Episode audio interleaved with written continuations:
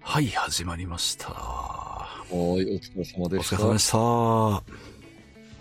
いいややい、や語ったね。どうでしたかね。なんか、あれだね。あーなんか、難しいね、FGO。なんか聞いただけだそうっすと。ねあの、いややっぱ難しいところをね、あえて語ろうとしたものでね、やっぱりね。 で、その難なんかなんかあのしさこそがなうんなんか、あの、フェイトっていう、はいその、なんだろう、設定の難しさ、プラスアルファで、そのはいゲームの FGO の難しさが重なってくるから、そうっすね。まあ知らない人もそんなにいないかもしれないけど、まあね。なんか、あの、 すごい、なんか、取ってこなかったので難しいなって思いながら聞いてた。まあいいんだ。大丈夫、あの、あれですよ。うんあの、サーバント当てクイズ面白かったんで、 あそこ で、い感じや、て。あれ結構、結構難しい ね。普通に難しかった。まあ選んできましたよ、どうだっていうのね。あでも、あの、日本に縛ってくれて、あの、だいぶ楽だった、いやー、無理ですよね、やっぱね、世界でやっちゃうと。タイでやったら多分ね、無理だと思う。だって、 あの、5, 5人出した けど、だってさ日本人っぽかったの2人ぐらいしかいないじゃ確かに。ん。ね。だからそれを考えちゃうと、 全員女体化してるっていうね、本当にね。すごいよね、それもね。女体化が当たり前ってい うさ、その、なんていうのこう、日本のオタク界隈にしか許されない感じがすごいよね。 あの、一番最初のフェイトも、あの、タイプムーンってこう、話を書く人が、えーっと、ナッサンで、で、絵を描く人が別にいて、で、絵を描く人の方は最初やっぱり、アーサー王だから男だと思ってたっつって。うんそうだもんね。でも最終的に、いや、女の子にしようって、ナッサンが言い出して、えーっつって。 ちょっと揉めたっつって。いや、そらそう でしょえ。ででもも、どういうことってなるでもやっぱりね、あのーゲームを売るってなったら、あのーあーエロが大事ですからね、やっぱりね。だからあれでしょ、その、うんこう、なんていうのクオリティっていうかさ、その、物語としてのクオリティに、プラス売れるっていうところにつけられる人なんでしやっょ、ぱりね、売らなきゃね、話になんないですから。うんで、まあまあね、蓋を開けてみたら大成功ですよ、本当に。プロだよね。もうね、アルトリア、ペンドラゴンは本当にいいキャラでね、あのー声優されてるのは川澄彩子さんって方で、ああ、はいはい。もう川澄さんがね、アルトリアでどれだけ稼いでいるかって話ですよ、本当に。めちゃくちゃな額稼いでます、マジ。その10年以上やってますからね、ずっと。ああ。素晴らしい話ですよ。それこそアルトリアって熊男っていう意味だよねペンドラゴン。熊男 ペンドラゴン。ねあでもねだからそのあのー男バージョンのアーサーも後々出るんですよ。ああ、そう、そう。プロトタイプっていう作品を派生で作って、そこではちゃんと男の朝顔が出てきます。そうそうそう。ねいやー、でもね、本当に、フェイトにこう、まあ、結構本当に十何年も前の作品なんで、そこで役を掴んだ方は、そのフェイトでやっぱずーっとお金をね、稼げる。るものでね、 すごいなって思いますよ、本当に。そうだね。すごいね。ただそのフェイトの一番最初の頃には芝居がそこまででもなかった人がこうどんどん上手くなってって 今めちゃくちゃすげえって人いますからねやっぱねああ、なるほど。そうそうあと声優で言うとねあのさっき言った FGO のヒロインのマシュってキはいはいャラが声優の方が代替わりしてるんですよおーあ、そうなんだそう最初の方があの途中ご病気になっちゃってで変わったあでね変わっちゃってねその人本当に悔しいと思うーあ、ネットフリックスでフェイト系結構見れるじゃん。あ、ありますね、ありますね。そうそう、劇場版にもなっているし。デーナイトも見れるし、うんゼロも見れるし、はいはい。ね、結構見れるよ。ありますね。あと、ラストアンコールとか、えーうんアンリミテッドブレイドワークスとか。本当に何年も経ってね、リメイクとかしてね。で、それはね、UFO テーブルが手掛けたんで、クオリティが爆上がってて。あアニメのね。はい。凄まじいっすよ。テレビアニメなのにもう劇場版みたいなクオリティでやってるんで、本当に。いとりあえずゼロからいけばいいんだよね。やーもうぜひ、ゼロから。 でもゼロ見たらお腹いっぱいになっちゃうかもしれないですけどね。 そんなにいや、すごいっすよ。マジで。あーいや、僕相当数アニメ見てきてますけど、その中で10本指に入るってね。うんうん。凄まあままあ、じいゴリラそんなに言うんだっ作たらね、まあ、いや、ほんとすごい。ちょっと見ようか な、見ようかなって思いま すけどまあ、試しに行ってみっかぐらいとは思いますよいね。や、マジで、うろぶちげんさんがすごいんすよ、本当に。フェイトをうまく使ってね、自分のやりたいこと全部やっててね。 あ、これシーズン2まであるんだね。あ、そうっすね。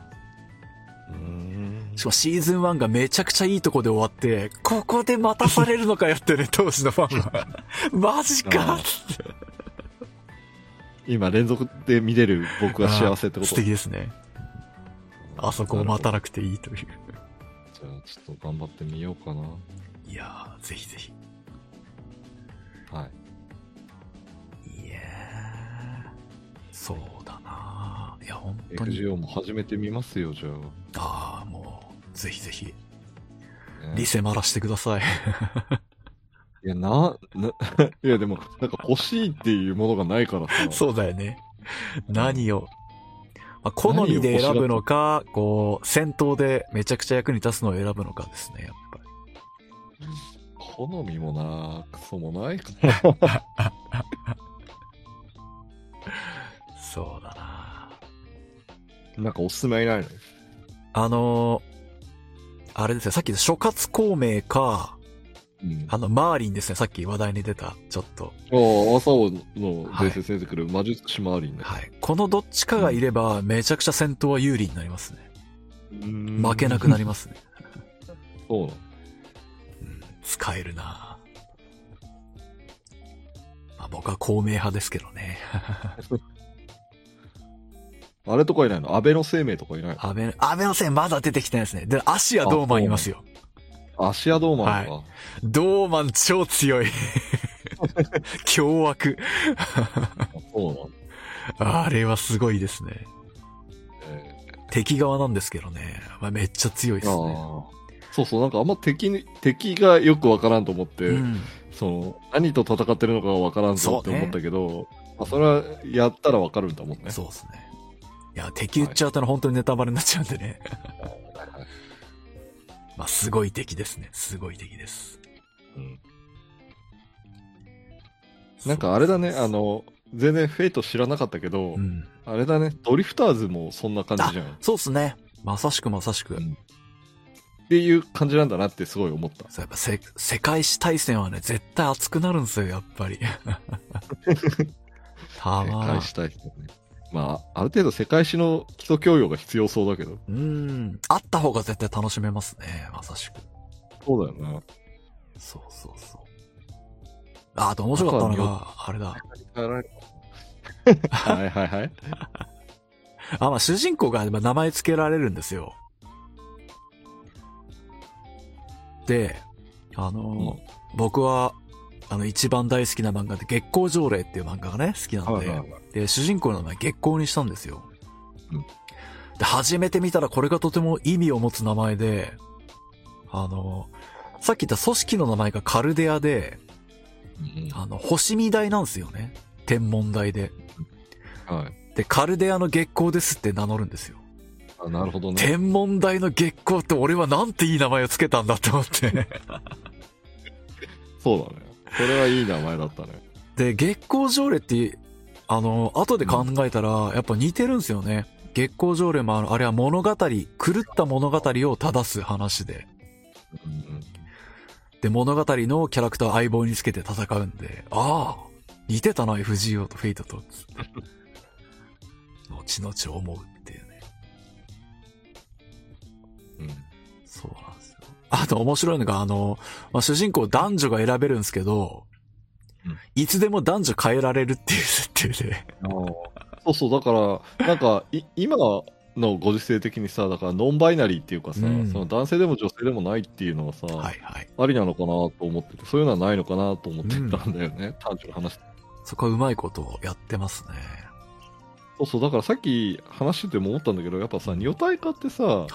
こう言うけどさ、その、性別はさ、2種類しかないっていうわけじゃないから、はいはいはい。だからさ、そういう意味で言ったらさ、あえてどちらの性別でもないっていううん。のも、一つ設定としてありなんじゃないのとかって思いながら聞いてたんだよねで、。そういうキャラいます、やっぱり。ああ、いるんだな。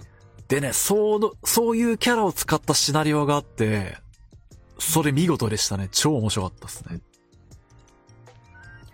あの、序盤でやっぱり、あ、だからこのキャラが選ばれたんだなって、その、シナリオごとに出てくるサーバントって変わるんで、うんうん。あ、だからこの二人だったんだって序盤で思わせといて、後半でさらに、あの、深掘りして、だからこの二人だったんだってなるシナリオがあって、それはね、鳥肌立ちましたね。うんライターさんの腕がね、ほんと出て、そうだね、出るよね。やっぱり上手いライターさんはあの、キャラクターの配置が上手くて、うんこのキャラとこのキャラを、この関係性だからここに置いといて、で、後でこう絡ましてっていうのをすごくうまくやりますね。うんうん。まあ、それこそ大事だもんね。うん。そう関係性の尊さでね、ほんと泣かされたりするし、もう魂が震えたりするし、 さらに好きになったりしますね。だいろんなカップリングがね、出てくるんですよ、やっぱり。カップリングっていうと、まあ、あれだあの、さっきの、信長と、あのー、沖田は、ここもカップリングがあって、 そう喧嘩仲間みたいな感じなんですよね、すごい。うん。いがみ合ってるけど信頼し合ってて、つって。そこもいい。時代違 う。そう、時代違うのに。そうあの、信長が、新選組派弱小人切りサークルじゃろとか 言う、バカにしてして。まあ間違いない。面白い。弱小人切りサークルとか。間違いない。そういう。そうなんだよ。わし結構すごい大名なんじゃけど、とか言って。そうそうあとなんかフェイトで言うと、あれだよね。うんあの、聖杯問答っはいはい。ていうのが有名で、あれはね、それフェイ、フェイトゼロの一個の見せ場でね、そうなんでも凄まじいですよ。いや、だからなんかそれが有名で、なんか、前に、なんかのポッドキャストでも出てきて聞いてて、はいはいはい、はい。いおー、フェイトねー、みたいな感じだったんだけど、や、あれ本当にすごくて、うんうんしかもそれをね、うろぶちげんさんがやってんのがすごいんですよね。あのじゃあ、ちょっと、趣味に見ようフェイトゼロってその、かな。うんまあ、フェイトってその、やっぱり英霊って、召喚するってなると、やっぱ王侯貴族が結構多いんですよ、やっぱり。伝承とか伝説的に強いのが。でまあいろんそういう人なし、か全然来ないもんね。いろんな王たちが出てきて、うん。で、フェイトゼルだとさっき言ったギルガメッシュって最古の王と、イスカンダルっていう征服王と、あの、騎士王のセイバー、アルトリアが、その三人が、あの、語らうところが聖杯問答で、うんうん。で、それがね、きついんです。うーんえぐられるんです、心を。うんいやー、ぜひ見てほしい。あれは見せ場だなしばらくはフェイトをうん見見ようと思ってるんで、ぜひ。はい。いやーまあ、こんなことは言いたくないですけど、今から見れるって幸せなことですよ。 いやいや、そうだよね、本当そう思うよ。はい。いや、なんか、あえて、あの、もう、いいかなと思って、近寄らなかったとこだうから。ん。はいはい。うまあ、どうなんだろうな。でも、星さん、クソだって言うかもしんねえな んおういや、マジ絶望の話なんで、マジで。ううんん。あ、絶望するのいやー。だってタコピーの現在ダメなんでしょ 違うよ、タコピーの現在は絶望するからダメなんじゃない よ。じゃあそこ聞かせてください。ちょっとどこがダメです かいやいや、だから、どこなんださっピきのさ始まる前に喋ってたけど、はい。あの、タコピーの現在は、はいまだ今のところはね、うん僕はとっても許せない漫画だけれど、はい。どこがどこあのがはい。えっと、どこが許せないかっていうと、あの、えっ、と、なんだろうんう、こう、誰もはい。ちゃんと問題に向き合ってないことは許せない。まあ、あの、小学生じゃないですか。主役たちは。違う違う違う小学生かどうかなんて関係ないよ関係 ない。関係ない関係ないそれは関係ないよいやまあタコピーも含めてだよねまあ、タコピーはね、あれはね、そういう役回りですからね、あれいやだからあの全員が全員そうなんだけど、は。はい。しかもああなんかキャラクターの倫理観が崩壊してるよね全員ね確かに。いやだからちょっとどうどうなってんのとあのこれを普通のリアリティラインのキャラクターとして受け入れられるんだっていうのがちょっと理理解ができないというかあだから今のままいいったらあ。うん。今のまま言ったら僕はあんまり評価できない作品だと思うけど、はいはい。もしかしたらこの先それがその倫理観を問うようなうんこう漫画作品になっていくんだとしたら逆にすごいこれだけかけて前振りしたんだなっていうので評価が180度変わるかなって思うけどいや、変わるんじゃないですか。相当考えられて作ってると思いますけどね。うんでも今のところ僕は全くないよ。 しかも伏線すらないよ、僕は。今、読んでる限りで言うと。マジか。あのタイトルの出し方最高だったじゃないですか。 はぁ完全に結構絶望してるからね。現在。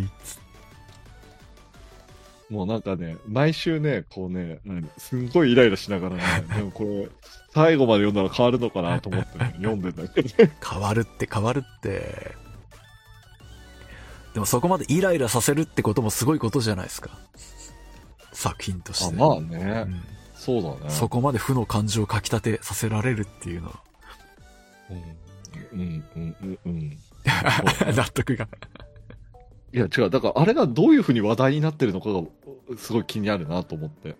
あ、のまあ、す作品がね、救われなさがまずあって、これからどうなるのかって話じゃないですか。うんタイムリープものに異星人を混ぜてくるっつって。 まあな、ヒロインのね、静香ちゃんがね、あの魔性の女を出してきた瞬間、あー、やべえって思ったけど、本当に。本当に、母親の才能を受け継いでいるっつって。なんて業の深いっつって。いやだ、見事だよな。まあね、そ小うか、小学生であの魔性さを出されちゃうね。 見事なのか。いや、まあ、ね。まあね。いやーでもジャンププラスは出てきますね。本当にすごい新人さん出が。てくるね。まさしく。面白いいやわ。面白かったっすよ。うん、まあ。うん、まあ、そうだ、この間読んでて面白かったのはあれですよ。あの、宝勝部桜井いい子です。あ、読みましたね。うんあれはなかなかデリケートな題材を使いましたね。いや、俺も面白かったけど、うんまあ、僕としてはやっぱり、あのどうして不登校になるまでほっといてんだよっていう。 出た。 そ のそれ職業病が出ちゃう。うんそう思っちゃったけどね。 まあね。間違いなくね。まだ優しい世界でしたね、あれは本当に。オズじゃねえかと思ってた。この先輩の顔はオズじゃねえかと思ってた。あ、四畳半神話体験のね。あはは懐かしい。いいキャラだったなうんああ、あれだ。ワンチャンインザヘルって読みました。あ、読んでない。それも読み切りなんですけど。ジャンププラスの読み切り、いやヒロインが超可愛いんでよかったら読んでくださそういうの多いよね。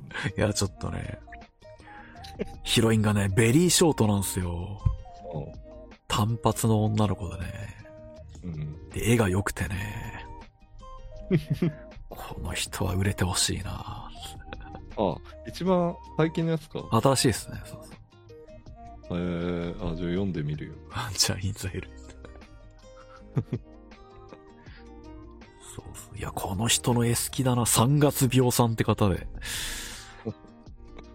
あの、眉毛のね、描き方が上手くてね。結構、7、8割ぐらい、こう眉尻が下がってて困り眉なんですよ。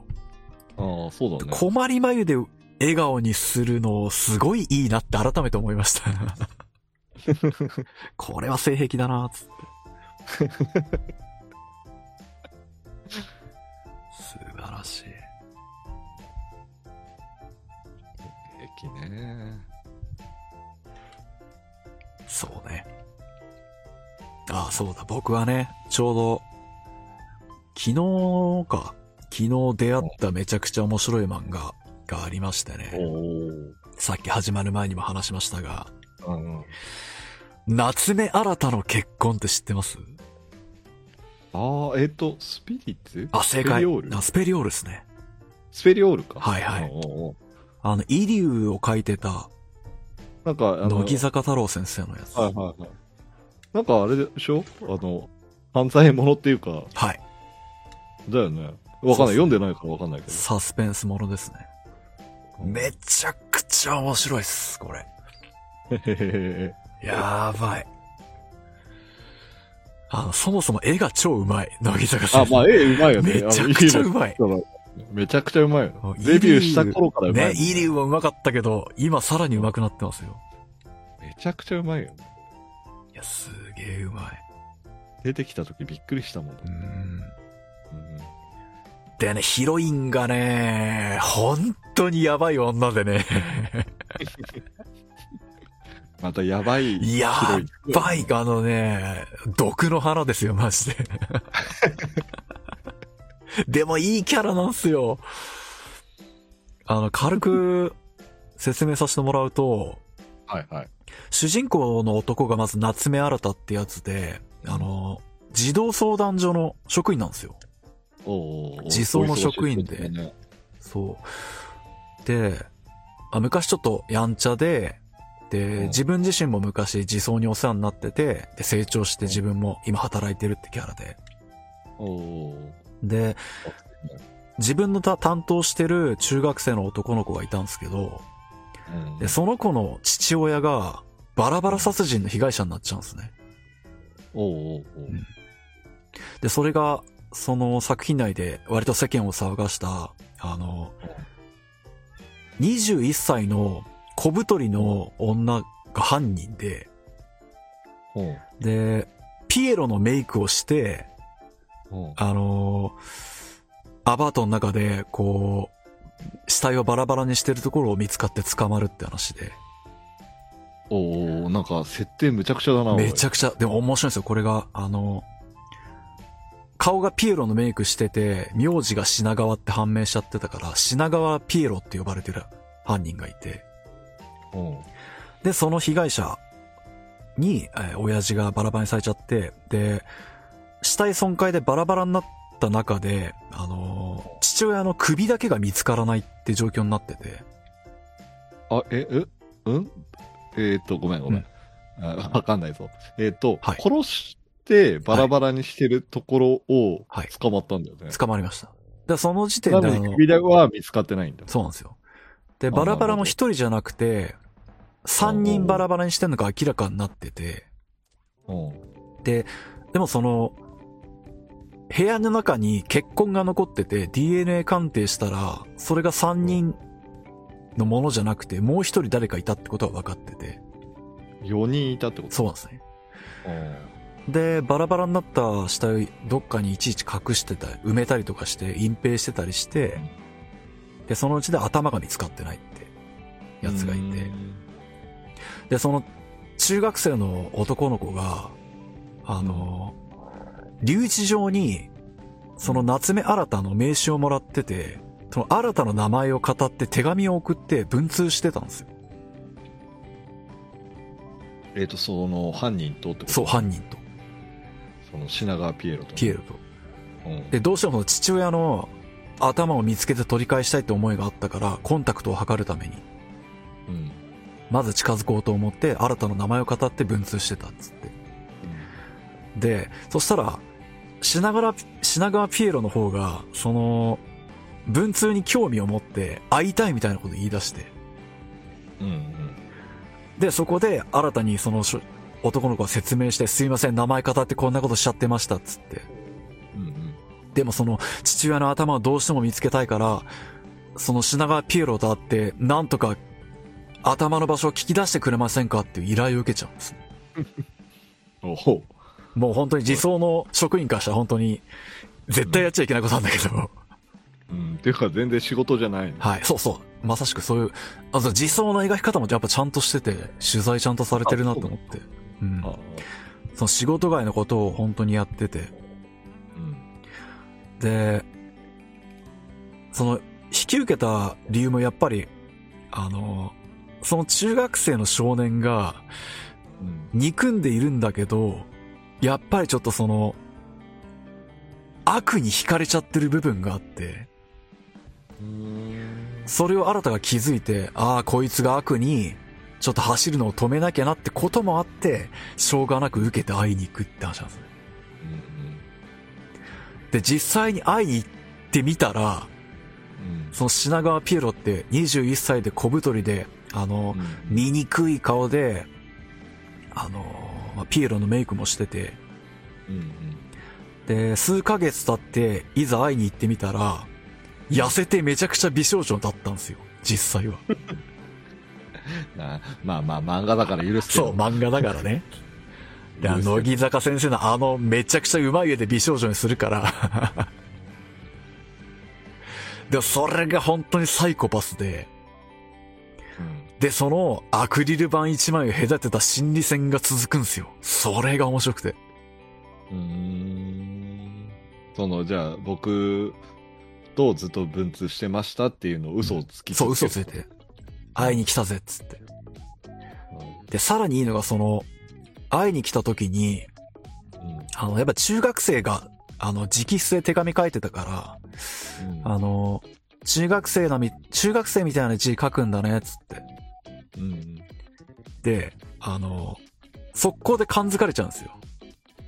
君じゃないね、つって。ああー、うんそ、そうだよね。ね。 そ、そうだよね。そうだね。まあ、文面からしてもそうだもんね。あ、文面はね、一応その、中学生ながらも頑張って書いてたんですよ。ああ、そうなんだ。でもその字の幼さで、で、なんか、なんか思ってたのと違うって言って変えようとしちゃうんですね。で、そこで新たが取った行動が、あのー、ほんと追い詰められてどうするどうする返したら終わりだっつって。で、アクリル板、アクリル板バーン叩いて、振り向かせて、俺と結婚しようって言って、 プロポーズして、極中結婚を引き合いにして、なんとか情報を引き出そうと心理合戦が始まるって話なんです よ。おおーなんかむちゃくちゃだな。そう、めちゃくちゃなんだけど面白いんですよ、これが。おー読んだらね、わかると思うな。あ、そうそう。 なんか今のところま、まだ惹かれる要素はあゼあ、ロ。そうか。うん。いや普通にね、漫画、絵だけじゃなくてね、乃木坂先生、漫画の描き方が超うまいっすね。いやなんか今のごめんねあの今の設定の話だけ聞いてると、まずそもそもうんなぜピエロの格好してたのかもわからないしあ理由体はありまのす。意味もないしうーんねしかも女性が3人殺してるっていうのもさ結構大変じゃんああ、だからそこもね、だから、自分は無罪だってやっぱ言うんすよ。ー信じてくれあーなるっほつってそう。で、これが本当に無罪かがやっぱり本当のところはわからないまま、こう、のらりくらりとうまくやっていくんですよね。どあーなるほどねうん。で、その犯人自体も実は昔、虐待を受けてて、ああはい、品川ピエロねピエロうんでやっぱメイクをし教わったことがないって話で。で、母親にもらった唯一の口紅を塗ろうとしたらピエロになっちゃったっていう話なんですけど。うんうんまあでも多分今納得いってないところ読めばね、ちゃんと説明があるんでね。俺の説明が至ってないだけで、 うんああそう読めばね、納得してくれると思いますよ。そうか。なるほど。い今んとこ全く惹かれてないけど。そうかなんだっけ調べる。夏目夏目新たの結婚。お結構すぐ出てくる。うん。夏目新たの結婚。えー、いやだ、相当面白いんで、いずれ映画化とかすると思いますね。今の設定だけ聞聞いてると無理だと 思う。いや、やると思うなだって本当面白いっすよ、マジで。あ、いや Kindle で無料で今読める。、あ、そうそう、3巻まで無料ってね、今すごいスペシャル無料が、だな。それでハマっちゃったんですよ。よ。3巻ぐらいまで読んでみるかな。ぜひぜひぜひ。ああ、でも星さんには引っかかんないかな。 だよそんなこと言うなよ。あの、品川ピエロの本名が品川真珠って名前なんですよね。パールの真珠で。品川真珠。品川真珠とかけてるんだろうなって。うんなるほどね。えー、じゃあちょっと、3巻ぐらいまだじゃあ頑張って読んでみますよ。いやー。 いいんですよ。その小太りだった理由も、あのー母親にこうネグレクトされてて、ほい。あの、痩せてると、あの、ママが真珠をいじめてるって思われちゃうからっつって言って、白米とツナ缶を延々食わされて、 呪いとして太らされていたっていう。大大丈夫なのか、それは。あーまあ、倫理的には超やばい漫画っす。うーん。そうだね。いや、マジね、ヒロインがマジね、激毒みたいな役なんてね、すごいんですよ。好きだよね、そう いうキャラクタいー、ね。や、とんがってるのに惹かれますね。いやとんがってるっていうかさ、狂ねえっってていうるから。話ですよね。本当にいそういうや、でもね、キャラクこう、読んでる人の感想を検索したんですよ、やっぱり。 やっぱみんなね、どんどんこのヒロインに惹かれてってるんですよ。で気持ちわかるなって思って。ターそうなんだ。たまんないですよね。うんそんなになんか魅力的なキャラクターだってことね。ですね。うん、もちろん悪は悪なんだけど、本当に、まあ、遺体をばらしてたのは本当なんだけど、殺したかどうかはまだ分かってないし、うん、ああ、なるほど。で、過去の辛い経験も本当だし、その闇がね、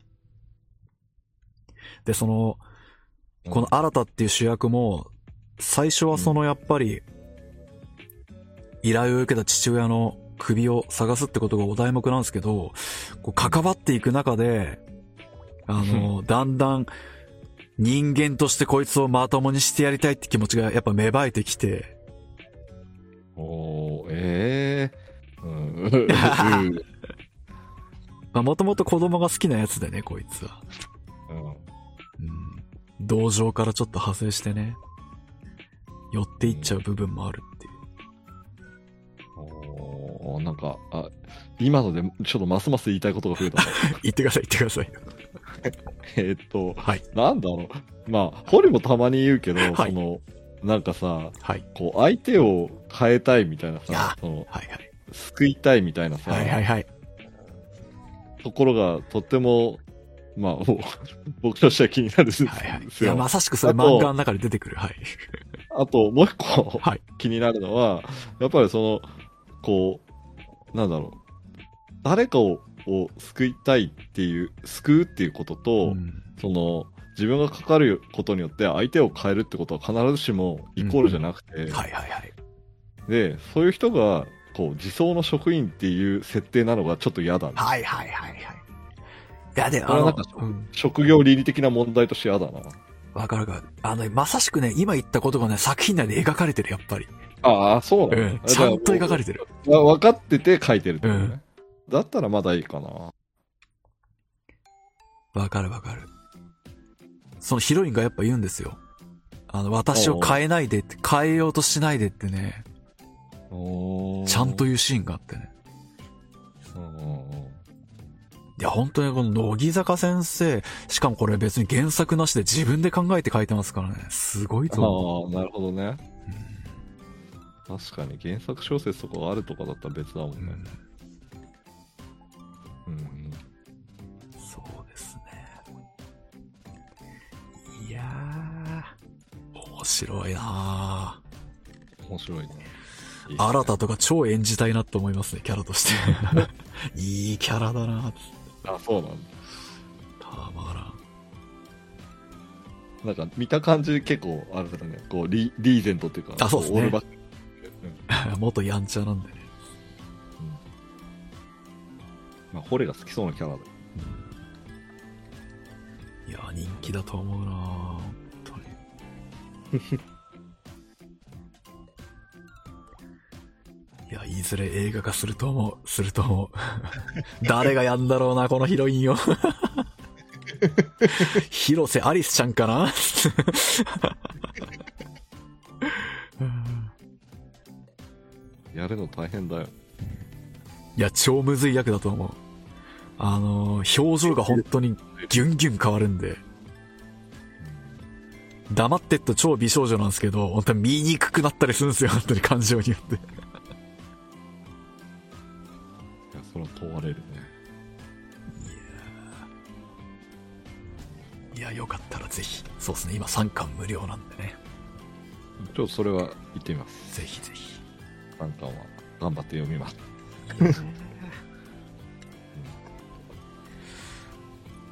いや、そうだね。間違っても大人になった証拠には読ませちゃいけない漫画ですね。 いや、大人になったら読んでもいいよ。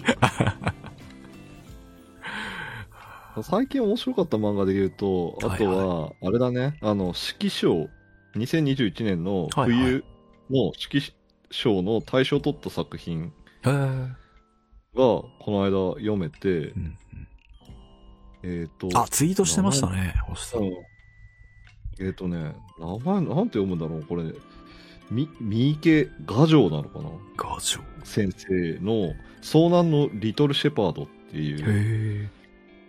漫画が、これ、すごくアフタヌーンっぽくて、あよ、あ、なるほど。ああ、才能って出てくんだなと思って。リトルシェパード。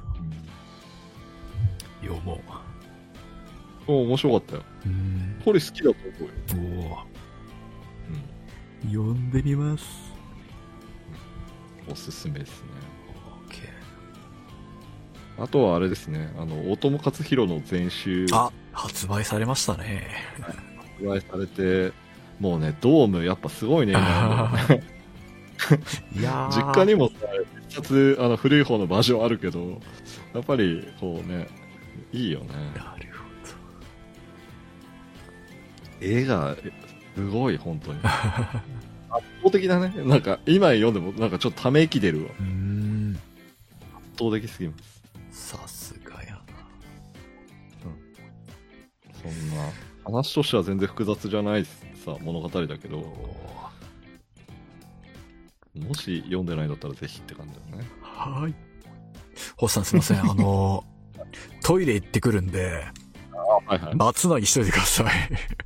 どうやってつなぐんだまあいいやわかるじゃあ行ちっょてきとらっしゃいまーす。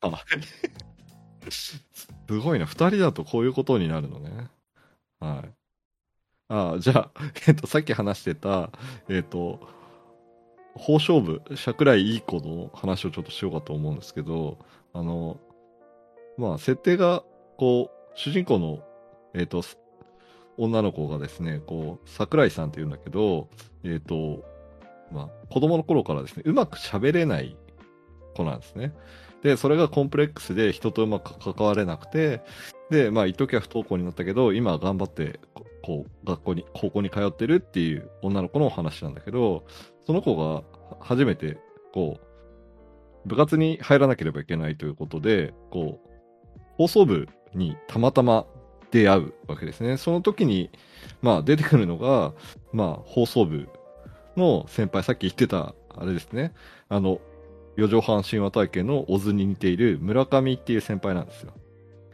で、その村上っていう先輩に引っ張られる形で放送部に、まあ、幽霊部員でいいんでって言って入っていった、まあ、桜井さんがそこでこう自分のコンプレックスと向き合うみたいな話なんだけど、まあ、おその物語としてはすごく面白くて、あの、素敵な漫画だなと思ったんですけど、まあ、僕の、まあ、専門から見てると、やっぱりどうして、まあ、子供の頃に もっと、あの、言語のトレーニングですね。そうした専門的なトレーニングを受けられなかったのかなとか、それが原因で不登校になってしまうぐらいまで、まあ、周りはほっといてしまったのかなとか、まあ、いろいろ、こう思うところがあるので、まあ、ちょっとね、あの、面白いなと思いつつ、複雑な気持ちがしていて、まあ、すごく、まあ、楽しみながらも悩ましいなと思った作品なんですけど、で、まあ、最近ですね、こういうふうに、まあ、ジャンプのプラスの読み切りとかでも結構多いんだけれども、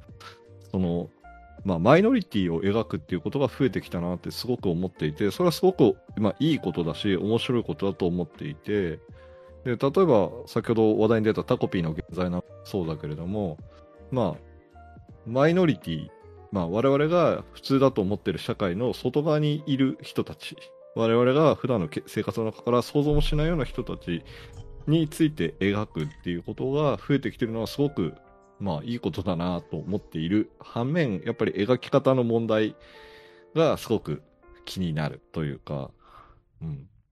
なるほこうど。いうのを描く、あ、おか えり。なるほど。描く際に、やっぱ価値観がアップデートされているってことが非常に大事になってくるので、そこが、まあ難しいなって思いながら見ているとこなんですよ。 なので、大勝負、桜井いい子も物語としては面白くて、とてもいい漫画なんだけれども、やっぱり、これがいい話で終わっちゃいけないっていうか、うんなるほど。うんっていうふうに思ってしまうのね。なので、タコピーの現在もそうで、僕が一番やっぱり苦しいなって思うのは、やっぱ子供が誰の手を差し伸べられてない現状があるっていうことが、そのまま、なんていうの、事実として追認されてることがあんまり許せなくて、うん実際に子供たちにちゃんとかかってる人たちもたくさんいるし、それで救われてる子供たちもたくさんいるんだけれども、あはいあはやいって路悪的に書かれることで、うんこう、傷つく人たちもいるんじゃないかなとかってことをやっぱり考えてしまうので、そうね。許せないなって思う側面が結構ある。だか。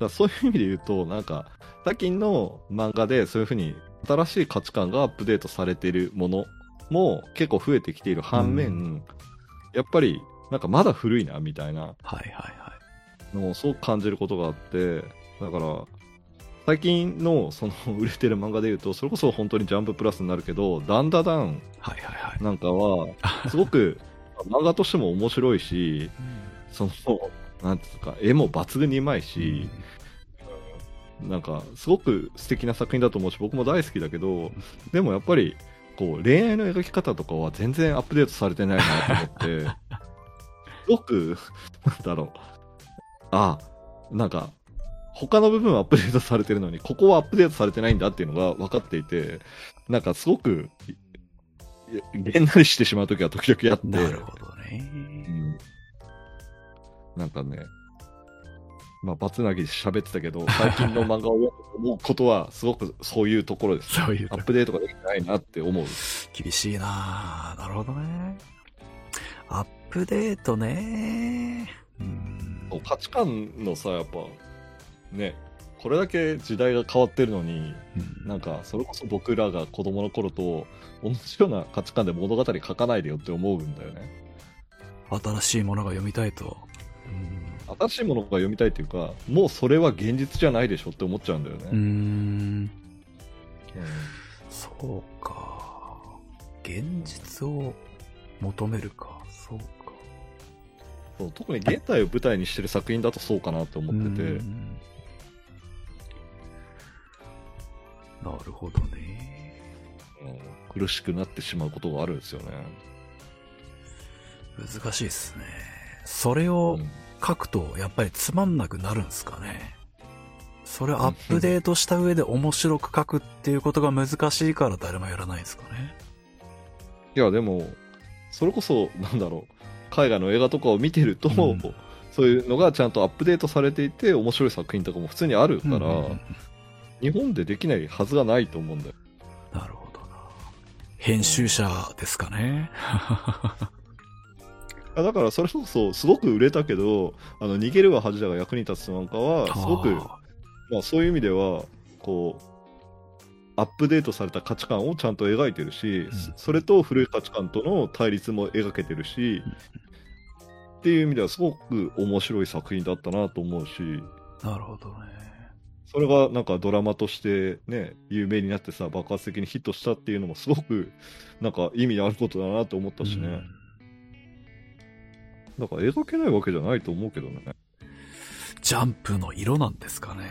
あーまあその可能性はあるようね、んまあ、所詮少年漫画でしょって言われちゃったらそれまでだけど、うんそうね。うん星さんはあの、ジャンププラスのゲーミングお嬢様を読んでないんですか いや、読ん でないわ。そうえか。連載であるやつ僕大好きですよ、連載であるやつ。えー、読んでみようかゲな。ーミングお嬢様、超面白い。ゲーミングお嬢様 ね。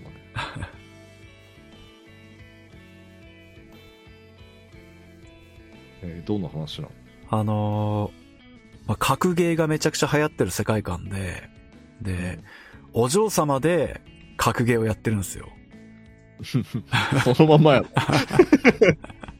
それが面白いんですよね。 そのまんまだね。お嬢様言葉で、こう、ゲー、あの、格ゲーしながら罵り合ったりするんですよね。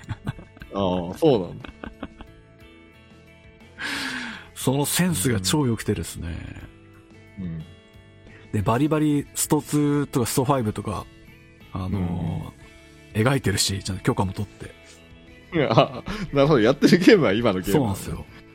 あなるほどね。で、実際の格ゲーマーとかを、こう、インスパイアして、で、全部お嬢様に女体化して 出してくるっていう。いや、もうね、やばいせか好きだな。セリフのセンスがね、尖りすぎてて、うんとても面白い。そうなんだ。で、あの、ジャンププラスってね、あのうん。ー気に入ったページでこう、それを T シャツにプリントできるシステムがあるじゃないですか。あ、あるね。で、ゲービングお嬢様は、そのシステムに適用してないんですよね。 それが俺嫌で。ああ、なぜだっつって。残念だった。一個すげえ欲しいシーンがあって。T シャツにしてえな、これ。つってそう。いや、いいんすよ。あそうね。いあやと、ジャンププラスで言うとあれだね。うんあの、これもう終わっちゃったけど、えっと、屋根裏シスコ先生の本気出せばお前殺せる。あ、あれ。ね、はいはいはい。これもなんかあの、そういう価値観っていう意味ではすごい新しい確かに。価値観をちゃんと取り入れ てて、はいはいはい。もうちょっとやってほしかったんだけ ど、もう終わっちゃったんだよね、残念なやっぱ新しい価値観難しいんじゃないですか、やっぱり。いや読者がついてこないとダメだよね、やっぱり。そうですね。だってこれ、読み切りであったやつが連載になっはいはいはい。そう考えるとさ、もうちょっとなーって思 うけどね。難しいうん、いや、難しいと思うよ。な。新しい価値観か。なんだろうな、新しい価値観の漫 画。新しい漫画ね。こうねなんかその物語とか設定がっていう意味じゃなくて、ちゃんとそういう価値観が描けてる作品が最近は面白いなと思うから、余計だよね。特にさ、ほら、ジャンプがさ、そんなの描かなくていいのにさ、うんどっちかっていうと、確かに。あまあでもジャンプが描いた方がいいのかな、むしろね。 まね日本人が一番読んでる漫画雑誌だからね。あね。アフタヌーンに任しといた方がいいんじゃない ですか。いやいやいや、ああのはね、月間だからね、大変だよね。そうだな。でも、アフターヌーンだとそれこそあのスキップとローファーとかさ、ああ。あの結構はいはいはい。ちゃんと人気が出て連載続いてるから、うん。まあ、そういう意味ではあると思うけどね。新しい価値観。来世ではちゃんとしますって知ってますああ、知らない。ここれも読ん結でるね。構面白いっすね。でも来世で ちゃんとしてどうするの今世ちゃん としろよ。あドラマにもなってた。そうっすね。ドラマになってて。グランドジャンプか。そっかそっか。もう、集英者強いな。いや、面白いですね。これ4コマなんですけど、やっぱり出てくるキャラがみんな、それこそ新しい価値観かもしんないですね。えやっぱ一人すごい美人でサバサバしてんだけど、やっぱ恋愛感情がない女の子とか出てきて。あアセクシャルなんだね。うん。えー面白いですね。その子が趣味がアリをね、育てることって言って、 おうアリと会話してるとことが超可愛いんですよね。 そうそうそう。で、ヒロインの子が、あの、セックスフレンドが6、7人いる子で、こう、おうそうそセうックス依存症なのね。そうだね。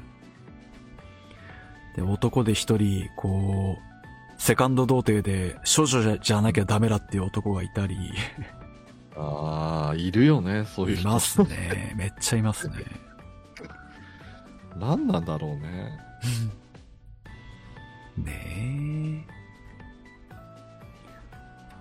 あと、ソープ場に入れ上げちゃってる男がい たり、あまあまあまそうね。あ。ええあ面白そうだね。あ、面白いですね、これ。あの、女性作家で、うん。やっぱり、ああ、女性の視点だなって思わされるところが出てきて、俺は勉強になりますね。 何の勉強だよ。よって言われる。ああ、感情の機微だなつってなるほどね。やっぱその、セックスフレンド6、7人いる子が、まあ一応ヒロイン格なんですけど、その子のやっぱその、学生時代に行けてなかったコンプレックスがあって、うんこうちょっと大学デビューして頑張って痩せて綺麗になって、で、学歴が高くて顔がいい男を落とすことにやっぱコンプレックスがあって、 うんで、セフレもこう ABCDF って順序をつけてて、で、A 君が一番好きなんだけど、こう絶対に A 君には彼女がいて、あの付き合えないことは分かってるんだけど、うんで、こういう関係ももう私28だし、そろそろ割り切んなきゃいけないなって考えつつも、 でも会うとどうしても嬉しいって惹かれちゃう っつって。ドロッドロのやつで。うん。確かに。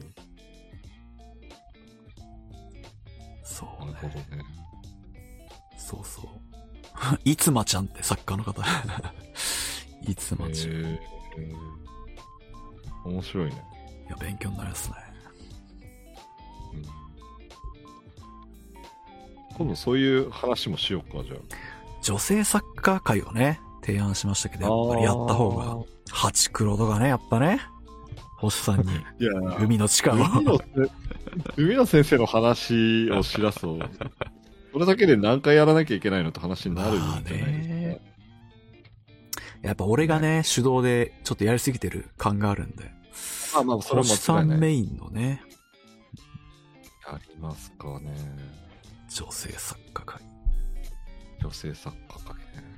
まあ別に女性って区切らなくてもいいけど、じゃあ新しい価値観です か。新なしんい。だろうね。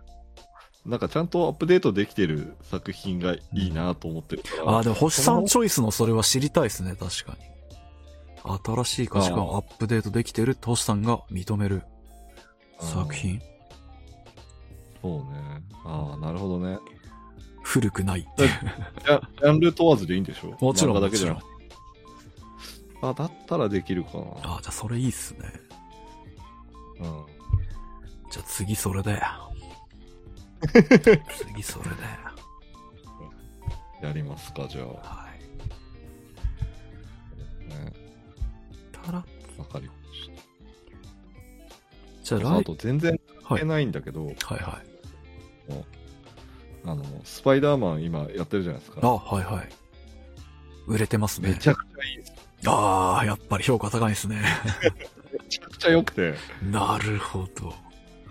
あの、ぜひまだ見に行ってない人は見に行ってほしいなと思いますけど。は対ネタバレなしで見に行った方が面白いんで、やあのぜひ見に行ってほしいですけーど。でもあれでしょ今までのスパイダーマンを見た、見てから行った方がいいんでしょ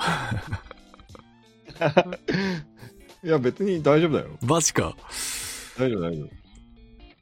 つながりないんですかいや過去作いと。や、普通に、あの、普通に面白い、あの、その、いえっ、と、今までの、その MCU、うんマーベル・シネマティック・ユニバースの中の、えっ、と、スパイダーマンを見てった方が、もちろん面白い。まあそうっすよね、やっぱね。なんだったら、その、スパイダーマンが出てる、例えば、なんだろう、こう、シビル・ボーとか、はいはいはいキャプテンアメリカ・シビル・ボーと か、アベンジャーズとか、はいはいはいはい。ああいうのを見た方が面白いのは確か。確かだよ。はい。だけど、それがなくても、全然、こう、なんか面白くて、ちょっとね、見に行ってほしいなと思って。なるほど。だってほいやら、ースパイダーマンってさ、一番有名なヒーローの一人じゃないですか。まあ確かにそうっすね。うん。スパイダーマンの設定知らない人いないじゃんなって。確かに。ね。格ゲーでも強かった、 スパイダーマンは。そうそう。ね。ピーター・パーカーがね、雲に噛まれて、ね、雲の能力身につけてみたいなさ。うん。知らない人はいないから。確かに。あれでも、知り合いの映画好きの人が、あやっぱ MCU 全部見ようと思ったら30本近くあるって言って て、すげえなと思いましたね。いや、でもね、MCU は本当にすごくて、その中にはねそう、そうでもない作品もあるのよ。おだけど、基本的にね、脚本がね、しっかりしてるから、うんうん見れちゃうんだよね。うんあ、だから、あの、今度じゃあ MCU 会とかでもいいよ。うんうわぁ勉強になるすな。ごい、すごいいろいろ喋んなきゃいけないんだけど。うん、でも、MCU でもいい な。いや、俺格ゲーの X メンの知識で止まってますからね、僕は。そうそう、だから今、あ の、 MCU MCU には X メンって出てなくて、あ、ね、権利のあれでね、20世紀フォックスでしたっけでも大丈夫、大丈夫。あの、今、今後合流することが発表されてて、ね、あれ、権利買ったんすよね、確か。手に買ったっていうか、会社ごと買ってる。あ20世紀フォックスはディズニーが買ってるので。あ、そうそう、聞いた聞いた。そうでで今、ディズニー参加にマーベルもあるので。恐ろしいよな、マジ。いや、めちゃめちゃでかいコングロマリットだよ。いやーしかもあれいやそレれンこそレンタルしてないんですよね、確かね、なんか。そうそうそう。ディズニーチャンネルに入れっていう。 そう、だから、すげえあの強、気。今、あの、それこそ、その、マーベルの版権もので言うと、んスパイダーマン以外は全部、もうディズニーの手元にあるので、おおやりたい放題ですね。すげえな。いや、X 面混ざってきたらまた広がんじゃん、めちゃくちゃ。そうそうかい。いやでもその MCU の中でスパイダーマンのとができたスパイダーマンっていう作品がうん。